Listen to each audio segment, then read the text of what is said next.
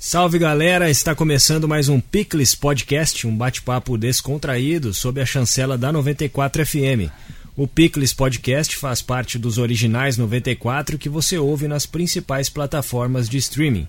Se quiser ser um patrocinador do Picles Podcast, entre em contato conosco pelo WhatsApp 14 99868 2300. Eu sou Gabriel Pelosi e ao meu lado os jornalistas Fernando BH e Marcelo Bueno. Bem-vindo, Marcelo. Muito obrigado, estamos juntos mais uma vez aí. Papo bom hoje, hein? Bem-vindo, BH. Valeu, Gabriel. Oi, Marcelo. Oi, nosso convidado, que convidado é comunicador bom. também. O papo vai ser bom. É, hoje o papo é com o Rodrigo Peters, empresário, proprietário do Bença Parrilha. Bem-vindo, Rodrigo. Muito obrigado. Boa noite. Bom, estamos gravando à noite, né? Mas boa noite para quem é de boa noite, bom dia para quem é de bom dia. Vamos lá, obrigado pelo convite. A gente sempre cai nessa aí do bom dia, boa tarde, boa noite. Dessa vez nós três passamos ilesos, você que é. mandou boa noite aí, mas é, é normal aqui no, no Picles, fica tranquilo. e papo de comunicador também, a gente já, já espere um papo longo, que rende, porque a gente vai longe, né? Sem pressa, mas sem compromisso isso. também, podemos, também. enquanto durar. Aliás, podcaster, né? Exato. Tem essa também. Estamos, podcaster também. Estamos entre podcasters aqui. Já começa contando essa sua formação de, de comunicador, você é formado em rádio e TV, né? É. Aí a gente nós vamos chegar ao Bença. Justo. É, eu vim, vim para Bauru para estudar rádio e TV, acabei ficando, estudei, entrei em 2004 e aí trabalhei depois já no segundo ano da faculdade já entrei em TV, comecei a trabalhar em TV, fiquei 12 anos em TV, produção de TV. Mas eu sempre gostei muito de rádio, assim. Eu nunca gostei de rádio comercial, nunca fui muito ouvinte de rádio. Mas sempre gostei do, de formato. Quando eu era criança, eu ganhei um radinho gravador, tipo duplo deck, duas fitas. Tipo, eu queria, tipo, o meu primeiro gradiente, mas ganhei um CCE. Não sei se pode falar mais. Fica à vontade. O patrocínio aqui é só da.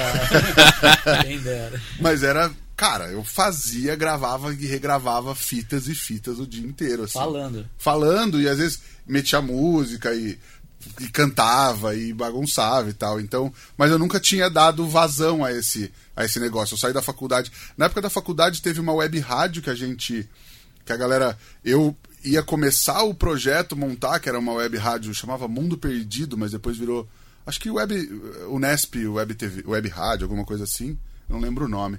E aí a galera tocou, eu cheguei a fazer um programa em 2005, 2006, que era uma pegada de mesa redonda, assim, chamava Arranca Rabo. Era tipo bagunça, chamavam os convidados. Era tipo um podcast, só que não tinha podcast, né? Talvez tinha, mas eu acho que eu não conhecia. E era isso, levavam uns instrumentinhos pra gente tocar, assim, fazer uma aberturinha. Era, essa era muito bagunça, mas teve um episódio só. Depois teve greve, aí trabalho, estágio e tal. Mas aí eu fiquei sempre esse tempo em TV.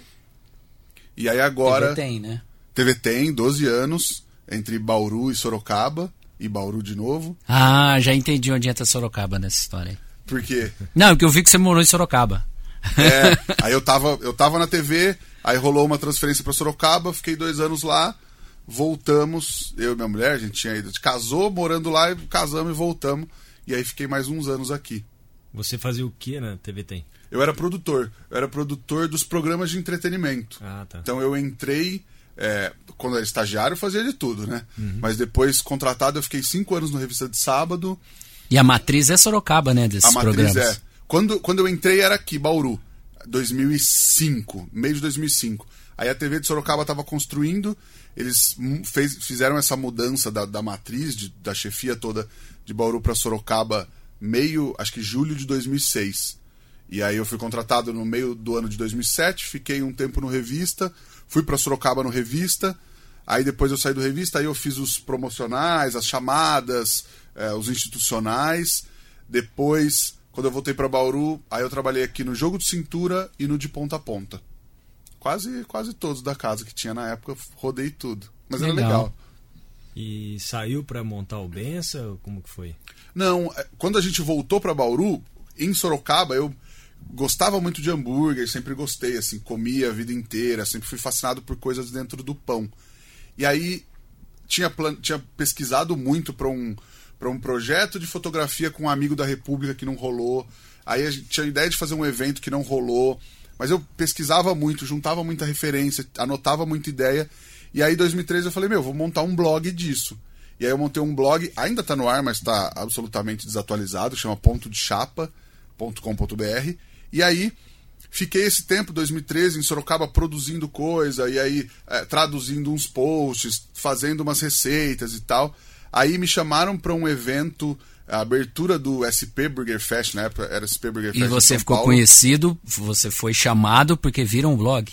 É, mas assim. Olha aí, Marcelo. Blogueiro. É, o blog, o blog não era tão grande assim, mas tipo, o Instagram mexia muito, e aí tava começando a moda, a onda a, a, grande onda do hambúrguer em São Paulo, e aí eu interagia com todo mundo, trocava figurinha tal, guia do hambúrguer, SP Burger Fest estava começando, aí tinha Meats, Zedeli, tipo as primeiras casas assim que estavam bombando nessa primeira onda, e aí eu interagia com a galera, o Cláudio Baran, que é o, o papa do hambúrguer brasileiro, que faz o Burger Fest hoje, que tipo tem no Brasil inteiro, e é o maior festival de hambúrguer do mundo, nesse, era a terceira edição, a primeira feirinha, e além das casas é, hamburguerias da cidade que tinham, que, tinha, que eram participantes, ele chamou alguns algumas pessoas que não trabalhavam com isso. Então, o guia do hambúrguer, que era um blogueiro, eu que tinha um blog, um pessoal que hoje tem uma hamburgueria, também tem um podcast, é o, é o Luz Camera Burger. Eles tinham uma produtora, faziam umas hamburgadas, aí depois eles abriram um food truck, hoje eles têm hamburgueria física, tem o podcast, que é o no canal Burger TV e tal. E aí chamou essa galera, então foi uma galera que não tinha hamburgueria, mas participou. E daí foi legal pra caramba. Foi a primeira vez que eu vendi hambúrguer profissionalmente, assim, e vários aprendizados, né, cara? E aí quando a gente voltou pra Bauru, isso foi tipo novembro, dezembro, a gente casou, março a gente voltou para Bauru. Rolou uma, uma transferência de volta. E aí a gente já tinha essa ideia de fazer um projeto que é, seria de receber as pessoas em casa. Tem um conceito, tem muito na Europa, assim, closed restaurants, né? Tipo, restaurantes a uhum. portas fechadas, que você vai e vai comer o que a pessoa preparou naquele dia, tipo, poucas pessoas e tal. E aí a gente trouxe essa ideia pro hambúrguer, então aí a gente pegou uma casa que comportasse esse projeto no Bela Vista, em 2014, e aí a gente começou a é, fazer pequenos eventos, só com reserva, sem fachada, não era todo dia, era tipo dois fins de semana por mês. E aí estamos nessa aí desde 2014, só que eu continuei na TV. Fiquei um tempo fazendo os dois. Rolou. Ah, rolou, rolou uns cortes na empresa mesmo. E o programa que eu trabalhava na época parou de, parou de existir, foi encerrado. Então saiu a equipe do programa e aí eu fui demitido. E nisso a gente pensou, pô, vamos investir nisso, a gente já tem um negócio legal, é, já tem um projeto legal. E aí foi o tempo de é, maturar essa ideia, aprender algumas coisas que eu não sabia de administração, de enfim, rapaz, eu sou comunicação, eu sou, apesar de eu ir bem em matemática, mas só na matemática, assim, de experiência de fluxo de caixa, plano de negócio, essas coisas eu não sabia nada. E aí eu fui estudar, fui no Sebrae, fui falar com um monte de gente, amigos, tipo, um monte de gente deu uma força. Meu irmão é formado em administração, trabalha com isso. Um outro amigo que também é, um outro amigo do basquete que é tipo. É, como é que chama quando você ajuda as empresas, é, consultor. É, consultor de grandes empresas da região de alimentação, assim, mas tipo de indústria, me deu uma baita força, assim, foi tipo um mentor nesse momento. Então foi legal para maturar tudo, muita coisa a gente validou, muita coisa eu aprendi para botar em prática. E aí, nisso 2019, abril de 2019, a gente inaugurou o Bença, antes era Bença Quintal Gourmet, né, que era só no quintal, e a gente inaugurou o Bença Parrilha 2019 nisso ele já pulou 20 anos, né? Tipo assim, ele veio ele não um ótimo tempo, poder de síntese. É, agora então, a gente vai esmiuçar. A gente vai voltar. Essa história eu conto tanto que eu já estou é. aprendendo a editar, né? Vai já está editada na cabeça, é. né? já tem os pontos. Então eu vou Mas, voltar lá, desculpa. Vou voltar não. Eu vou voltar lá no comecinho. De onde você é? Eu sou, eu nasci em Campinas, uhum. mas eu me considero penapolense aqui interior, perto de Aracatuba, é onde eu morei dos 6 aos 17 anos, onde eu cresci. Onde... Ah, pergunta inevitável. Você via a Sabrina Sato na rua, brincando? Ela estava na mesma escola. Cara. Ah, da hora. Ela estava na mesma escola. Deve ser uns 3 anos mais velha, assim. Mas era tipo. Ah, eu lembro que quando, eu, quando ela foi pro Big Brother, eu tava, eu tava na Turquia, eu fiz intercâmbio na Turquia. E aí uma amiga falou assim, era acho que segunda edição do Big Brother, ou terceira, se eu não me engano, uma amiga falou assim, tem uma menina de Penápolis no Big Brother. Eu falei, é a Sabrina, uma japonesa? Eu falei, ah, não, não lembro o nome. E aí era. Porque era a menina mais artista, assim, ela tava envolvida, ela dançou a vida inteira. Acho que, tipo, adolescente, no fim da adolescência, ela era professora de dança, e ela tinha sido dançarina do Faustão. Então, assim, já tava meio envolvida, A assim. mídia, né? É, na época, quando a menina falou, eu falei, ah, meu, só pode ser. Caramba. Mas via ela lá assim. Desculpa a interrupção, mas era Imagina, inevitável. Imagina. Nem lembrei da Landa Vocês Sabrina. que mandam. E a, e a comida surge como nesse. Você tá na comunicação, né? Então Uhum. não, não, não tinha. Como, como que surge a, a paixão pela cozinha, o interesse pelo menos? Eu sempre gostei muito, assim, tipo, eu nunca fui aquela criança que, tipo, ah, é, vou cozinhar com a mãe, ficar na barra da saia da avó. Nunca fui assim, mas, tipo, tinha. Eu lembro que, tipo, as primeiras coisas que eu aprendi a fazer, pipoca e brigadeiro. Fazia direto, assim, tipo, quando eu aprendi, fazia direto, pipoca e brigadeiro, beleza. Depois tinha essa, assim, a minha memória de, de adolescência era juntar os amigos, ir pra casa de alguém e pedir lanche. E tem a história que os lanches de Penápolis são gigantescos, assim. Sem sacanagem. Você pede um, um x-salada no pão francês, se não é o, o lanche grande.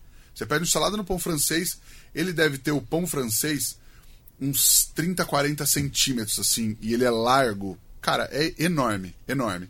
E aí eles têm o mini, que ainda é maior do que o nosso. Normal. É, uma vez quando eu trabalhava na TV, eu fiz uma gravação lá e eu comparei um pão francês e um pão de hambúrguer comprado na padaria, o mini deles e o normal, que é gigantesco.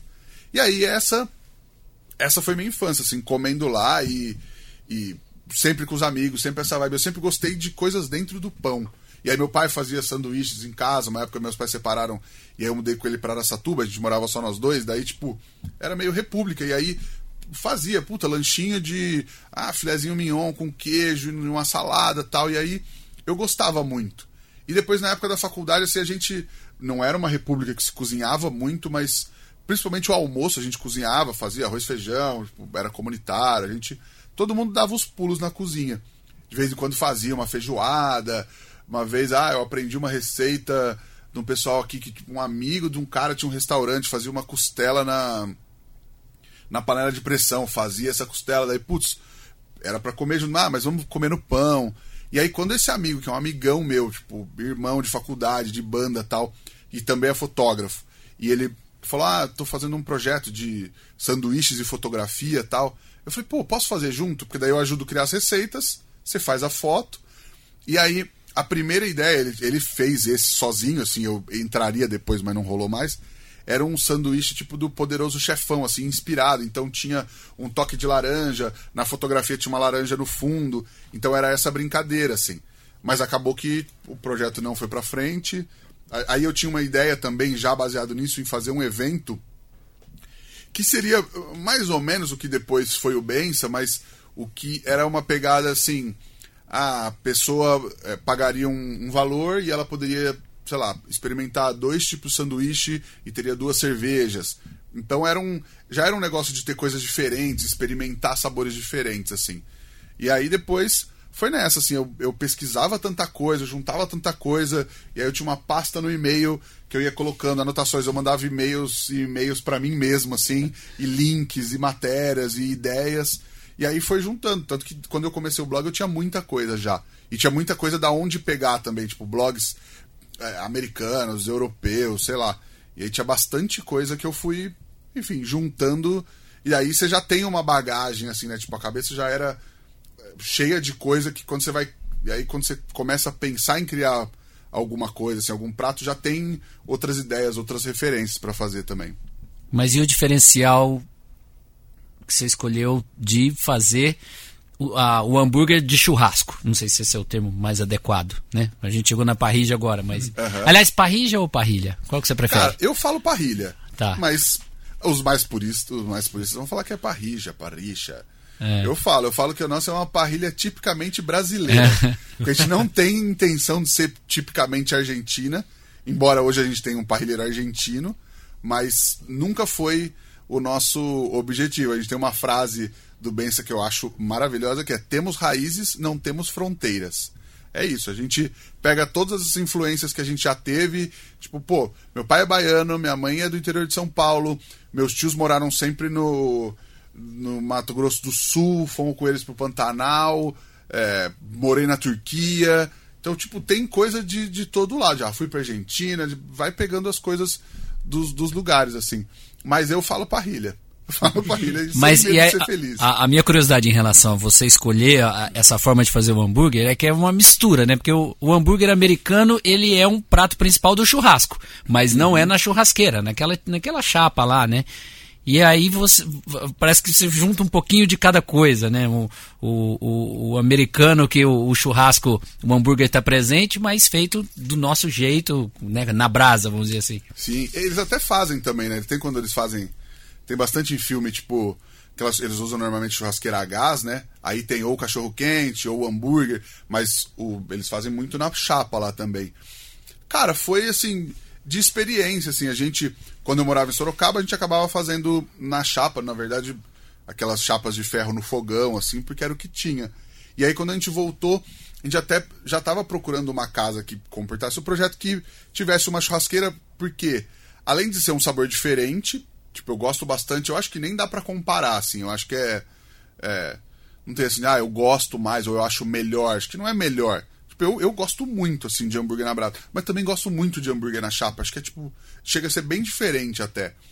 E teve a praticidade, assim, também. Se eu, se eu, na casa que a gente alugou, fosse comprar uma chapa, eu ia ter que colocar uma coifa, ia ter que ter, montar uma estrutura maior. Ela já tinha churrasqueira, já tinha um exaustor, uma exaustão até legal, então, tipo, já tava lá. E aí, essa praticidade, né, da gente fazer na brasa, até poder fazer algumas outras coisas, assim, quando não tinha estrutura para isso, mas quando tinha um Dia dos Namorados, que era mais, mais cadenciado, assim, menos gente, a gente já colocava um assado de tira, é, um queijo coalho grelhado, então dava para brincar e apresentar um pouquinho mais de coisa. Mas eu acho que esse sabor que a brasa traz pro hambúrguer, assim, pra tudo, eu, eu adoro, assim, eu sou... Acabou que eu fui me apaixonando cada vez mais por isso. Aí virou amor ao fogo. Virou amor ao fogo. Virou. É, é um negócio que a gente.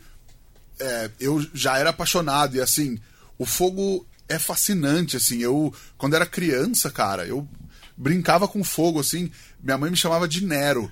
Porque, tipo, cara, a gente comprava bombinha. É, eu e um, esse, um primo meu que morava em Campo Grande, quando ele vinha pra Penápolis de férias, assim, atrás da, da casa de, um- de uma avó dele, que não é minha avó, tinha uma casa de fogos que a gente chamava de bombeiraria. Porque a gente era criança. E assim, de pesca e fogos e tal. E aí a gente já era autorizado pelos nossos pais, conhecia os caras, falava, ah, deixa eles comprar as bombinhas aí. E, cara, a gente comprava bombinha, ia pro sítio, assim, estourava coisas loucamente. E aí, crianças, não façam isso em casa, mas abria a bombinha, pegava pólvora, fazia caminho de ratos, fazia tudo aquelas coisas que a gente fazia nos anos 90. E, cara, e a gente destruía tudo. E eu, eu amava, assim, eu, tipo, eu gostava de mexer com fogo. Sempre tinha, comprava isqueiros e mais isqueiros, e fósforo, não sei o quê. E aí, eu lembro de uma vez que eu falei pro meu pai, porque a gente ia pro sítio, a gente queria fazer as mesmas coisas que os adultos faziam. Eles faziam churrasco e tomavam cerveja. A gente pegava, sentava com uma garrafa de refrigerante assim, tipo, na mesinha, as crianças ficavam tomando do mesmo jeito que eles estavam sentando, sentados tomando cerveja. E um dia eu falei pro meu pai, eu quero fazer churrasco, me dá aí um pouco de carne. E meu pai acho que me deu uns pedaços de carne lá. E eu fui pro, pro meio do pasto, assim, tipo, taquei fogo numas folhas, nos gravetos, assim, e tipo, com certeza só queimei essa carne, assim. Não lembro de ter comido. Eu lembro vividamente da imagem fazendo fogo.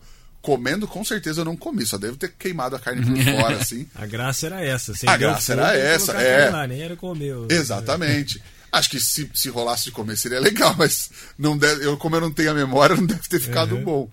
E aí eu comecei depois, nesse, nesse momento, já fazendo os hambúrgueres na brasa, a ter esse fascínio por tentar dominar o fogo, né? Tentar é, entender como ele funciona. Então, assim, normalmente na, na parrilha argentina, que eles fazem o braseiro é, não embaixo da, da grelha, como a gente faz aqui, normalmente eles fazem num lugar separado e só puxam a brasa para baixo. Eu fui aprendendo isso na marra aqui, porque eu tinha uma churrasqueira funda, dessa que todo mundo tem em casa, e aí, no momento você está trabalhando quatro horas ali, beleza, o braseiro tá maravilhoso. Daqui a pouco ele vai caindo. Você coloca carvão é, apagado em cima, ele vai cair muito mais. E aí eu não podia ter isso. Ah, então eu colocava de lado, aí ele ia queimando, aí ele, muita labareda, mas eu colocava de um ladinho onde não tinha hambúrguer. E daí depois puxa só a brasa pronta. E beleza, isso eu fui aprendendo e criando minhas próprias estratégias, assim. E aí vira esse fascínio de. Beleza, é quase um jogo, assim, né? Você toda hora querendo estar tá com, com a brasa boa no ponto, porque a qualquer momento alguém pode pedir um hambúrguer e não dá pra você falar, putz, espera meia horinha aí, porque o brasileiro vai chegar. E aí vai nessa, assim. Para quem não conhece, é, o seu restaurante, o Bença, né, tem lá uma parrilha no meio do restaurante, a parrilha central. É um, é um ambiente diferente e legal, né? Acho que é, chama atenção essa, esse formato que é feito o restaurante. Agora, queria que você explicasse como que, que a parrilha ideal ali, pelo menos a sua ali, é, por que a parrilha? Você falou da brasa, né? Que o fogo pega do lado. Como é que funciona isso? É, então, quando a gente foi é, montar o restaurante, eu sabia que a gente não queria montar uma hamburgueria. Porque apesar da gente trabalhar nessa época, desculpa, no quintal só com hambúrguer, era porque a gente não tinha capacidade de fazer mais coisas. Então, capacidade, é, espaço e gente e tudo mais, e infraestrutura. E aí eu sabia que eu queria um, um, negócio um pouco mais amplo, baseado nesse, nesse negócio do fogo. E aí, quando eu conheci no Chef Stable, o Francis Malman, que é um chefe argentino, que é o cara do fogo, que tem o livro Sete Fogos, que são sete tipos de técnicas de trabalhar o fogo e assar carne, tem embaixo da terra, faz um forno com fogo infernal em cima e embaixo, que chama infernilho, a parrilha, chapa, plancha, não sei o quê eu falei, cara, é isso, varal, os maravilhosos de fogo de chão e tudo mais. Eu falei, cara, é isso. É isso, assim, uma pegada de tipo. É, mais do ingrediente, de usar o sabor da carne sem muita coisa, do, dos vegetais, legumes que ficam maravilhosos feitos na brasa. Eu falei, é isso. E aí a gente achou esse esquema, é, planejou mais ou menos, assim, quando, quando veio essa, essa época da gente montar o restaurante, falou, não, vamos, vamos seguir por esse caminho. E aí a gente naturalmente foi atrás da parrilha. E aí a gente procurou empresas que faziam assim, acho que principalmente por isso, por é, com a parrilha a gente conseguir ter é, esse tem essa caixa de fogo, né, que é separada do, do, do, da grelha. Então, na verdade, assim, em casa normalmente a gente tem churrasqueiras de até 40 centímetros de profundidade, então a distância entre o fundo dela e a grelha. Na parrilha argentina, às vezes é 15 centímetros. 20. Então, tipo, é muito mais próximo à grelha do, do, do chão dela, digamos uhum. assim, né? Da, da, base. Então a brasa vai ficar muito mais perto. E se você coloca ali um carvão em chamas, a chamas tá, a, o fogo tá lambendo a carne, lambendo as coisas o tempo inteiro. Não, não é esse o objetivo. É, não, não é o objetivo. Tem, tem técnica para isso, tem gente que trabalha assim, mas é, na maioria do, na maior parte do tempo a gente quer mais uma brasa, mais um calor forte, mas controlado. Então, do lado, normalmente ele tem um braseador, uma caixa de fogo, uma estrutura que você coloca o carvão e ele vai pegando fogo sempre ali. E aí ele tem uma gradinha embaixo que cai a brasa pronta.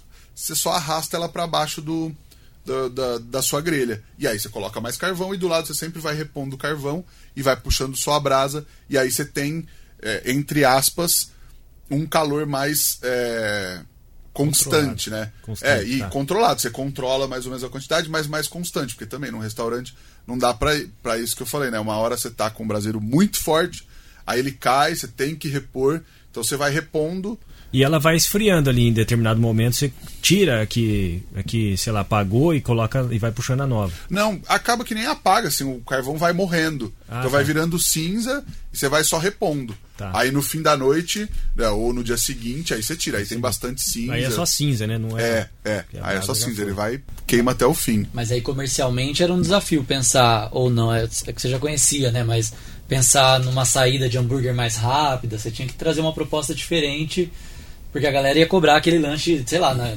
a gente estava muito acostumado com lanche mais rápido, né? Sai na, na chapa ali. A parrilha tinha um desafio a mais, eu acho. É, é. A, a gente nunca, nunca teve a velocidade, a agilidade como foco. É lógico que a gente não vai falar, beleza, seu hambúrguer nunca vai ficar pronto, mas também a gente quer que ele fique o mais, o, o mais fique pronto o mais rápido possível, mas no tempo do fogo. O fogo tem o tempo dele. Então a gente respeita o tempo do fogo que é o tempo que a comida demora para ficar pronta. Também acredito que assim, sei lá, não precisa ter essa loucura de Nossa, eu quero que o hambúrguer saia em 10 minutos, em 5 minutos. Beleza, até sai.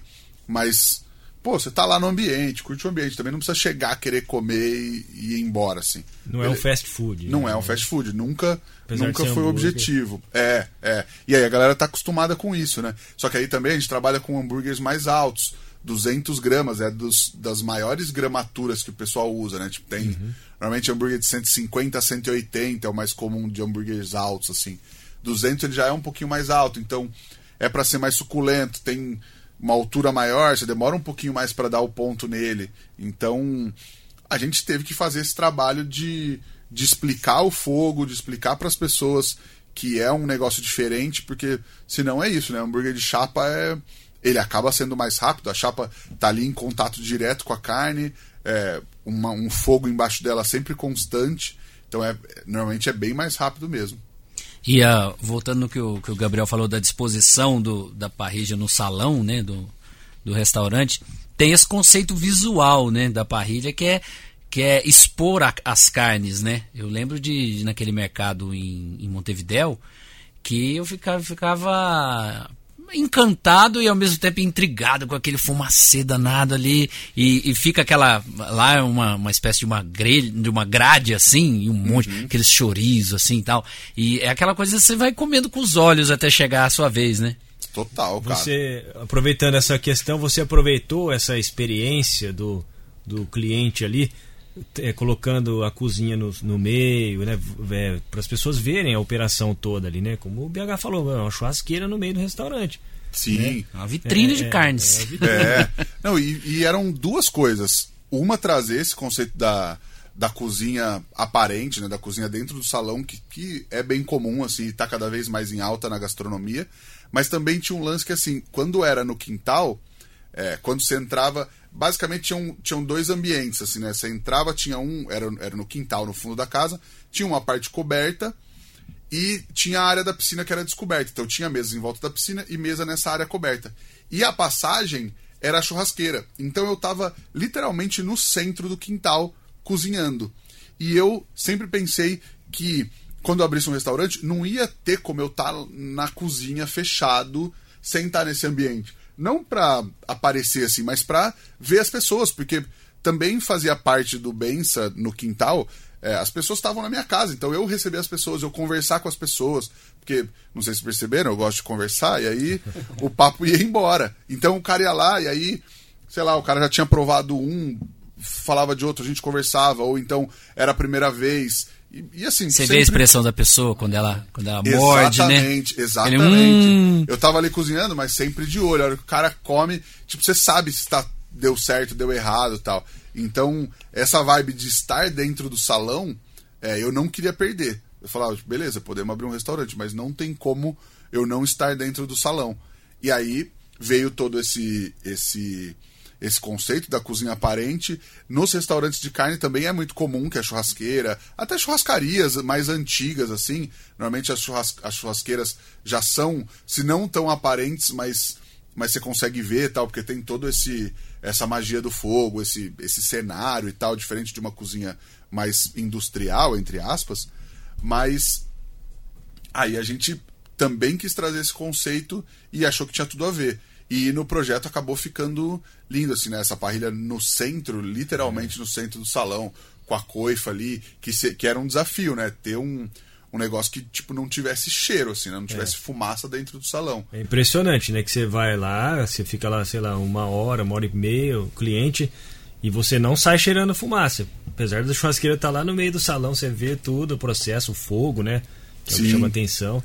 E então foi, deve ter sido um desafio criar ali aquele projeto da coifa. É, até a gente no começo teve alguns problemas, tiveram alguns ajustes, mas o objetivo sempre foi esse. Assim, eu já fui em restaurante, ah, costela não sei o que, que aí você sai, tipo, beleza, você vai lá almoçar, aí em Sorocaba. sai tinha um- defumado É, tinha um que a gente saía almoçar, daí o pessoal voltava, ah, vocês foram no Costela e não me chamaram? Só de chegar perto.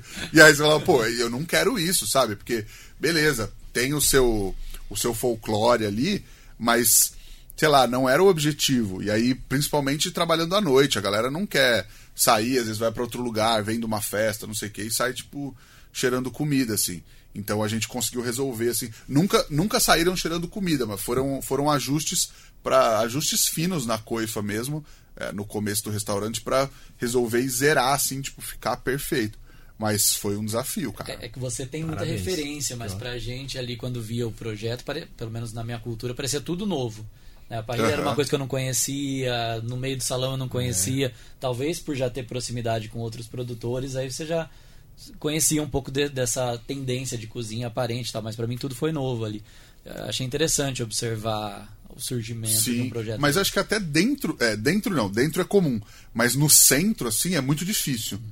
É muito difícil. Eu, eu lembro, assim, ah, que eu já vi, tem um, um- uma steak, uma smokehouse nos Estados Unidos que tem é, esse negócio meio no centro, assim, é, é muito diferente, na verdade, mas é mais centro, mas normalmente é atrelado a uma parede, tem um balcão, assim, é muito difícil ser, ser no centro, assim. Eu não, não tenho muita, muita lembrança, na que é verdade. exposto, né? Você, você É. vê se o seu lanche está tá sendo feito ali ou não, se, tem, se tá priorizando alguma outra coisa.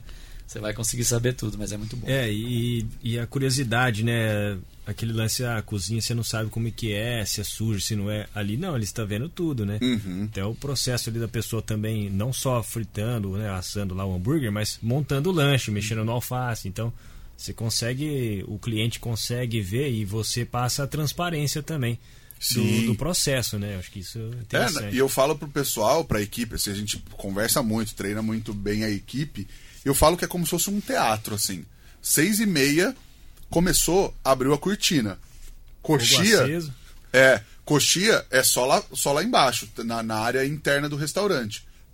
Tá dentro do salão, o restaurante tá aberto, é como se tivesse público, como se tivesse plateia. Tem que estar tudo maravilhoso. Então, assim, às vezes, sei lá, é, acontece de tipo, uma coisa, sei lá, é, pinga gordura, por exemplo, porque tem uma característica da, da parrilha argentina, uma grelha muito usada deles é uma grelha em V, que é uma canaleta, e ela é inclinada.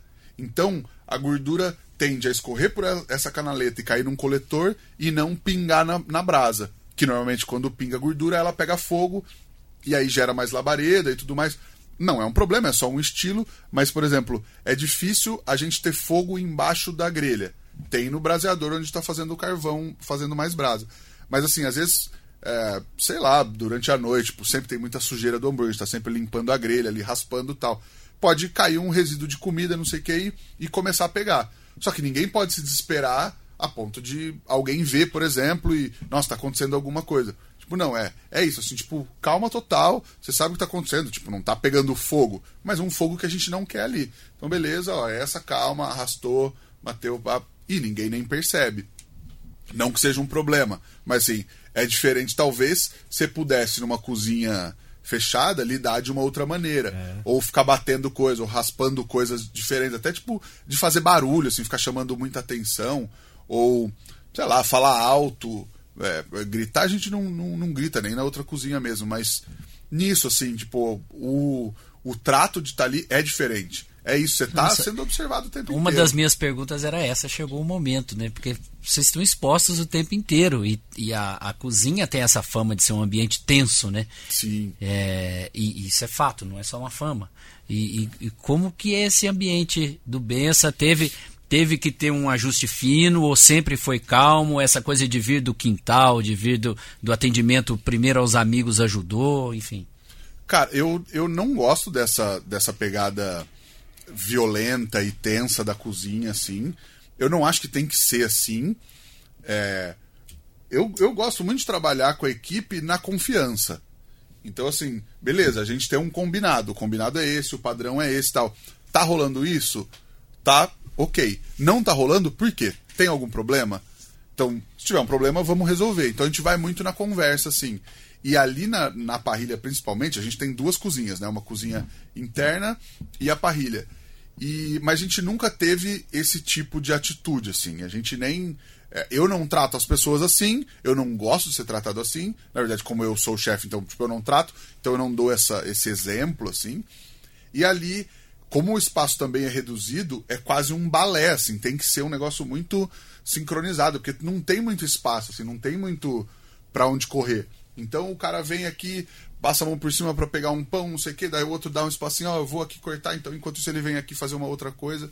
Tem Então, facas pelo caminho também. tem, mas aí como as estações são separadas, de Sim. um lado é o que, que, que vai entrar na parrilha, do outro lado sai, a gente acaba não manipulando muito, assim. Sim. Porque daí faz muita coisa no pré-preparo, as carnes já estão porcionadas, então é, é meio controlado por isso também, assim, não precisa dar muita sorte, muita chance pro azar, tipo. Mas é galera de cozinha também, né? Galera, tipo, sabe se portar com faca, assim, tipo, ninguém fica andando, é, sei lá, apontando a faca para todo lado. Você já sabe, sei lá, você pega uma faca, você já, já tem, uma, tem uma posição do braço, assim, que, tipo, você segura, você protege ela, você protege os outros. Mas isso de cozinha, assim, a gente nunca teve. E é uma coisa até que a gente combate, assim, às vezes. Nunca chega a ter nada, sei lá, perigoso nesse sentido de ter atitudes assim. Mas, eh, ah, já teve ex-funcionário, assim, querer alguma coisa, eh, ter algumas atitudes um pouco mais. que a gente não concorda, a gente já, já troca ideia pra, tipo, cara, aqui não é assim. Você tá acostumado em outros lugares, aqui é outro, é outro esquema. E às vezes que eu fui lá, eu vi que você opera sempre ali a parrilha, mas agora você falou que tem um parrilheiro é, argentino. É. É, então, como é que é? Você ainda está colocando ali a mão na brasa mesmo ou não? Hoje, hoje não mais, assim, nesse momento não mais. Hoje a gente tem dois meninos que estão fixos na parrilha e aí eles dão conta total.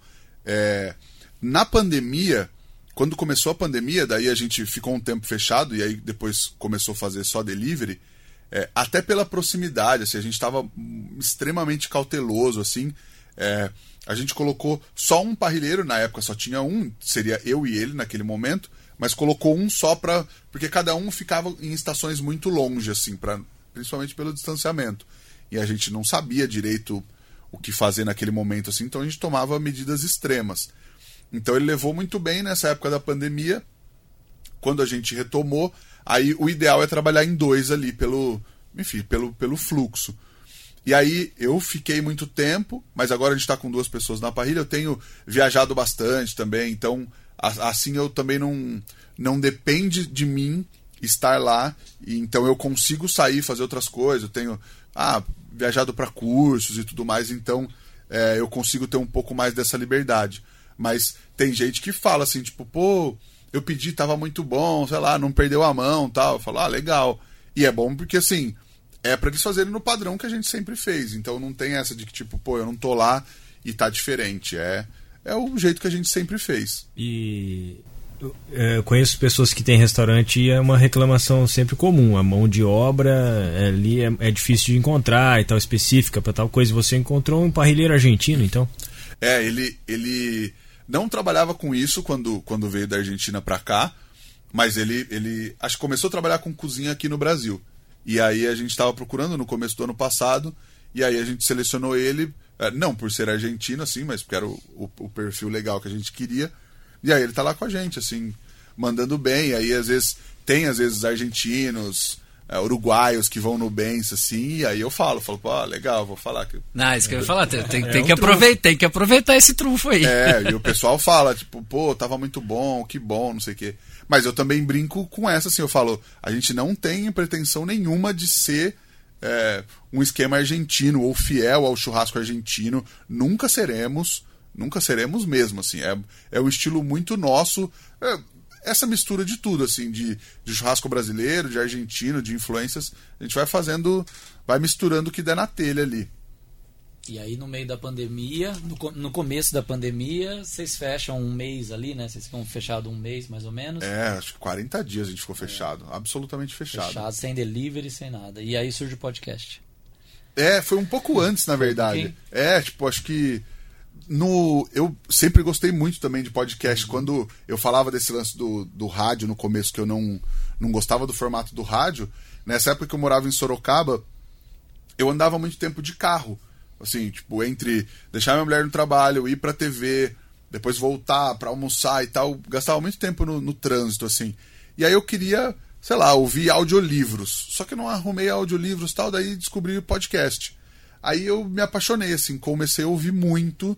E por várias vezes eu quis ter um podcast, assim. Eu tinha várias ideias e não sei o quê, mas sempre esbarrava no equipamento, na equipe, então sempre dependia de outras coisas e outras pessoas. E daí foi ficando para trás. E aí no começo de 2020, é, eu pensei um formato, assim, até tinha, tem um podcast que eu gosto muito, da Renata Cruz, que chama Foodness Talks. Ela é chefe de cozinha e é especialista em, em gestão, trabalha muito com isso, e o podcast dela é focado em gestão de restaurantes. E é um podcast de entrevistas, é ela e mais uma pessoa. E eu falei, pô, desse jeito, é, gravando pela internet, daí eu descobri um esquema de gravar, tipo, a gente grava pelo Skype e tal. Falei, acho que dá para fazer. E aí a gente foi, eu e minha mulher, a gente foi num evento em São Paulo, é, ela foi, na verdade, que é o Food Female, que era um, um, um, dia de um ciclo de palestras, assim, de, de conversas ligados ao mundo da gastronomia e só com mulheres. E essa mulher, essa Renata Cruz, ia fazer uma gravação do podcast, acho que três ou quatro episódios do podcast, nesse evento. E o evento era fechado, mas a gravação do podcast era aberto. Eu falei, ah, ela vai pro evento, eu fico ali na gravação do podcast e beleza. E depois ia fazer outras coisas e voltar. Acabei ficando o dia inteiro lá.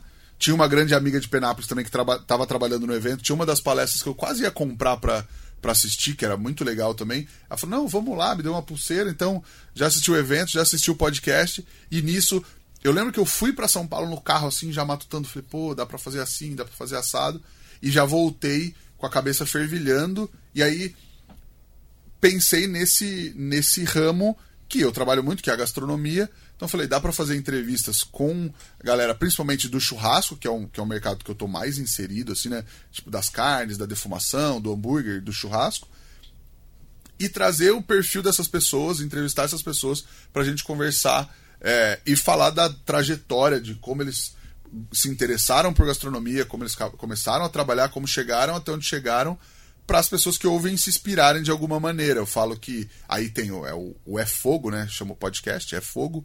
E eu falo que a gente trata. Pode fazer o jabá em todas as plataformas. Todas as plataformas. Arroba é Fogo Pod no Instagram.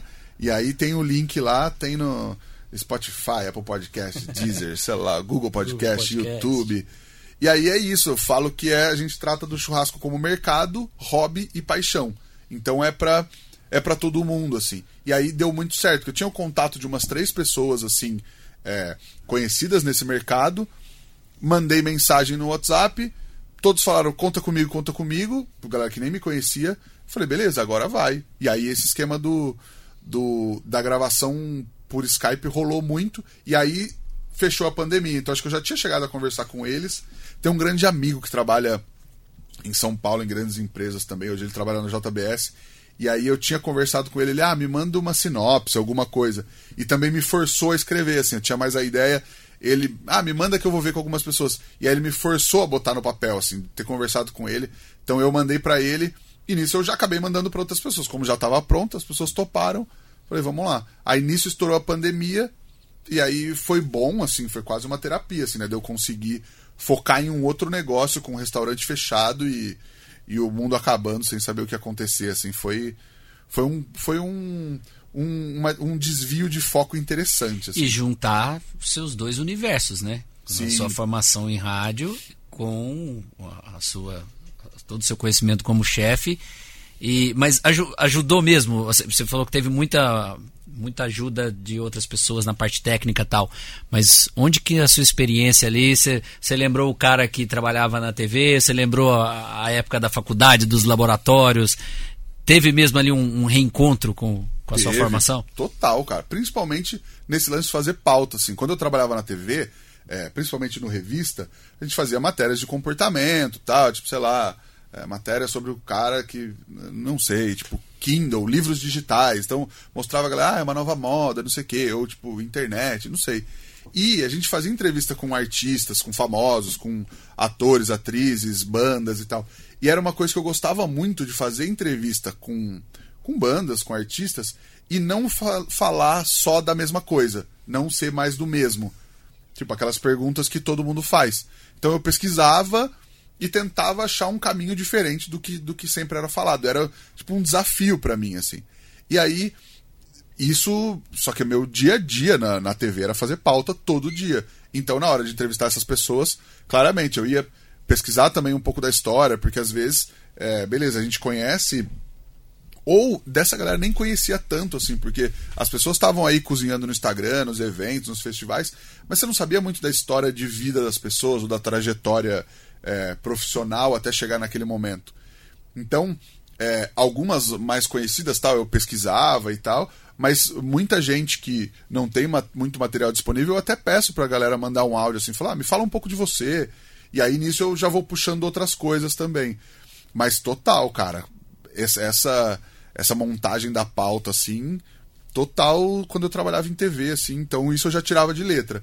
No começo, é lógico, eu ficava mais inseguro assim, tanto que eu ouço os primeiros episódios e ouvi hoje é bem diferente, até a, a, não sei se é a soltura, mas o quanto eu tava tô mais solto assim falando.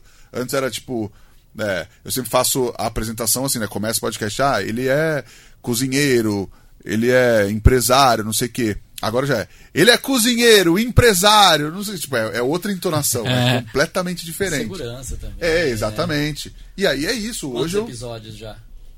Cara, amanhã sai o 82, se eu não me engano. Caraca, que legal. São mais de 80 episódios, cara. Qual que é a periodicidade? Toda semana, sai toda sexta-feira. Oh, legal. Toda sexta-feira. Teve uma sexta-feira que não teve. Eu não sei se foi dia 30 ou dia 1 de janeiro, nessa do Réveillon, como já tinha tido quatro episódios em dezembro, teve um que eu falei, ó, oh, galera, esse não vai ter, mas foi o único, assim, e foi combinado e, com a e galera. E todos com convidados. Sempre, sempre. Tem. É, normalmente uma pessoa é entrevistada. Já tiveram alguns episódios, assim, falando mais sobre um assunto do que, do que sobre a carreira da pessoa. Então teve um, por exemplo, que foi muito legal, que eu falei com dois chefes, mas esses foram duas entrevistas separadas que eu juntei no mesmo episódio o Fred Cafarena, que é um, é um chefe, os dois são de São Paulo, mas que ele é especialista em cozinha turca, e o Sai Kim, que tem um restaurante, os dois têm restaurante em São Paulo, e ele é filho de coreano, eu não lembro se ele é nascido na Coreia, mas os pais são, acho que ele é nascido na Coreia e veio pequenininho. E tem um restaurante coreano, de churrasco coreano, que inclusive eu fui lá anteontem é espetacular. E aí foi sobre churrasco nessas culturas, churrasco turco e, e no Oriente Médio, e churrasco coreano e um pouco também é, asiático. E aí teve sobre hambúrguer defumado, aí um bate-papo com, com outros dois chefes que, que manjam bastante disso, assim, mas sempre com convidados. E aí teve um que eu fui entrevistado por, por um amigo que é o Botino, dono da churrascada e tal, e aí eu tava ajudando eles a fazer o podcast da churrascada, que é o, o primeiro desses eventos de churrasco que, que, que aconteceu no Brasil e, e criou um mercado gigantesco assim nesses últimos anos.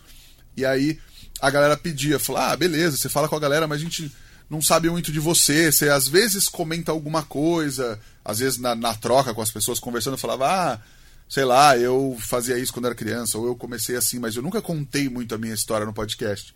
E a galera falava: "Meu, conta a sua história", tal. E aí eu falei com ele, ele topou me entrevistar. E aí é um episódio, é um episódio muito engraçado, assim, que tipo, eu mandei mais ou menos uma, uma pauta, mas tipo assim, quis deixar ele livre, mas só porque também, como ele não me conhece, hoje ele mora na Holanda. Então, é, tipo, a gente não se conhece pessoalmente ainda.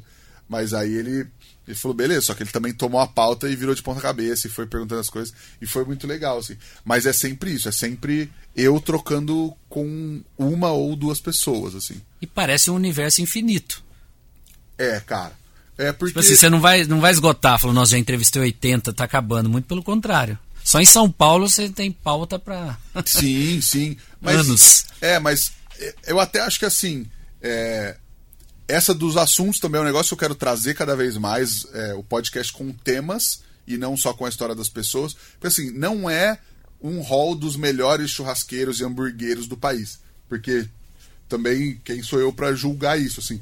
Mas são pessoas que eu acho que têm trabalhos interessantes que vão agregar. Então tem gente que é, sei lá, chefe de cozinha há 20 anos e aí tá nadando nesse mercado com isso. Tem gente que é, é mais do marketing, tem gente que é, é, sei lá, mais do hambúrguer, mas mas está lá por um outro motivo. Então, é, tem um cara que é um chefe muito genial, o outro que achou um mercado muito diferente, revolucionou de alguma maneira.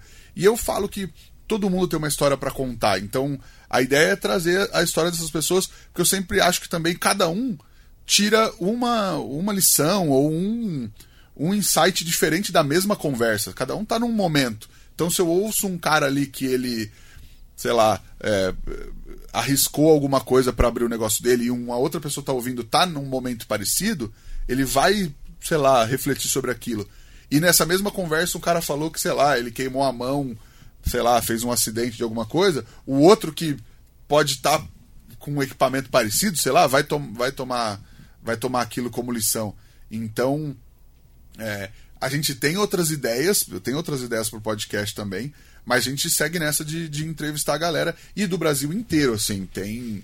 É, semana passada, o episódio passado foi um cara do Espírito Santo que está revolucionando lá com, com venda de carne de sol e com, com, cortes nobres, assim, que é maravilhoso. E o episódio que sai essa semana é um gaúcho que tinha um restaurante e queria uma carne melhor para o restaurante e criou um protocolo de, de criação de gado que também revolucionou ali no estado. E hoje o estado inteiro, as maiores casas, os maiores restaurantes do estado compram a carne dele. Essa carne que ele criou o protocolo e virou uma marca. Então, assim, a gente do Brasil inteiro trazendo essas histórias que, enfim, é, a ideia do podcast é, além de entreter, mas levar alguma mensagem, assim, tipo, não é pela bagunça, beleza, a gente, a gente fala umas besteiras, a gente brinca e tal, mas o, o grosso é para ser. É, Conteúdo relevante. Conte... Exatamente, aí. exatamente. Tá. Porque é isso, todo mundo. E aí, os espectadores, os ouvintes, é uma galera que às vezes trabalha ou gosta muito de churrasco, e aí não é o churrasqueiro de fim de semana que que não tá ligado muito na técnica, não que tenha que estar, mas às vezes o cara também só quer fazer o churrasco ali com os amigos e maravilha. Mas tem essa galera que vendo todo esse movimento dos eventos, se interessa e aí ele quer aprender técnica, seja para fazer em casa, seja para fazer uns eventos maiores, seja para trabalhar em restaurante, seja para várias coisas. Então, é essa galera que, que ouve o podcast e aí se inspira de alguma maneira, ou tá lá defumando, ou fazendo seu churrasco, fazendo alguma coisa, e bota para ouvir enquanto isso. Você acompanha os, sei lá, o, a linha dos chefes, né? É, de São Paulo, por exemplo. A gente sabe que tem lá o Alex Atala, que já ganhou prêmio de melhores restaurantes, é, de alguns, sei lá, com uma premiação aí. Uhum. O, tem, agora eu vi recentemente, tem um restaurante em São Paulo que ganhou também, é o quinto melhor do mundo, Casa do Porco, se eu não me engano. Você, como você vê é, o chefe brasileiro perante aí a, a os restaurantes do mundo? Eu acompanho, cara. Eu acho o Rueda, o Jefferson Rueda, que tem a Casa do Porco, eu acho o trabalho dele fantástico, assim. Principalmente por esse resgate do porco, que é um animal que tem um estigma, ainda tem um estigma complicado no Brasil, que a gente não tem mais essa essa qualidade de carne. Hoje em dia, se você comprar um, um porco que você sabe a procedência, que é de fiscalização estadual e tudo mais, você come porco cru. Hoje a galera faz, ele faz, pessoal faz tartar de porco, é o porco cru, picadinho, temperado tal. Então ele, ele levou o porco, a carne de porco que tem. É, para muita gente ainda tem um status menor no Brasil. E é uma carne maravilhosa, é uma gordura maravilhosa, um sabor espetacular. E levar isso, e ainda mais com uma pegada não só, mas uma pegada caipira também, que pra gente aqui, pra mim principalmente, é, é muito importante, assim, me toca muito, eu acho maravilhoso o cara tá numa lista dessa e tá vindo gente do mundo inteiro para comer porco com farofa no restaurante do cara, porco a pururuca, entendeu? Então isso eu acho muito legal, porque eu acho que o brasileiro tem esse complexo de vira-lata, né, de achar que é, tudo que é nosso é menor. E o Brasil, e o Brasil, cara, gastronomicamente é riquíssimo. É riquíssimo. E a gente não conhece nada. Eu não conheço nada. Eu gostaria de conhecer muito mais. Putz, meu sonho aí para pro Pará, para Manaus, para comer Maranhão, tudo que a galera tem lá, assim, é espetacular, cara. E, sei lá, e Pantanal, e Minas Gerais, e Paraná, tipo, todos os lugares, assim. Então eu acho que a galera tá no, nessa crescente, né? O Alex Atala veio muito nessa valorização da, da gastronomia brasileira como um todo.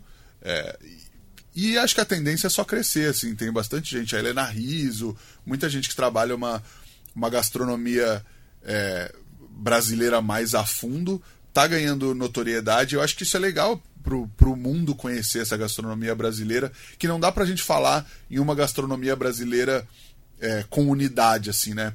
É muito heterogêneo. Então, sei lá, você vai falar da gastronomia francesa, tem as técnicas e tal, e muita manteiga, os molhos, tá? A gastronomia italiana e tal. Mas da brasileira, você vai ter.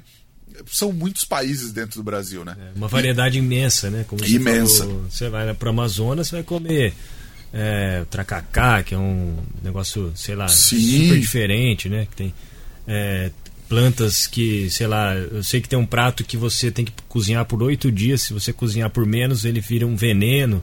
É, Então, da assim, mandioca é, brava. Da mandioca, é, então tem, nossa, o Brasil tem muita comida diferente, né? Exatamente. E é muito legal as pessoas conhecerem e enxergarem o Brasil como.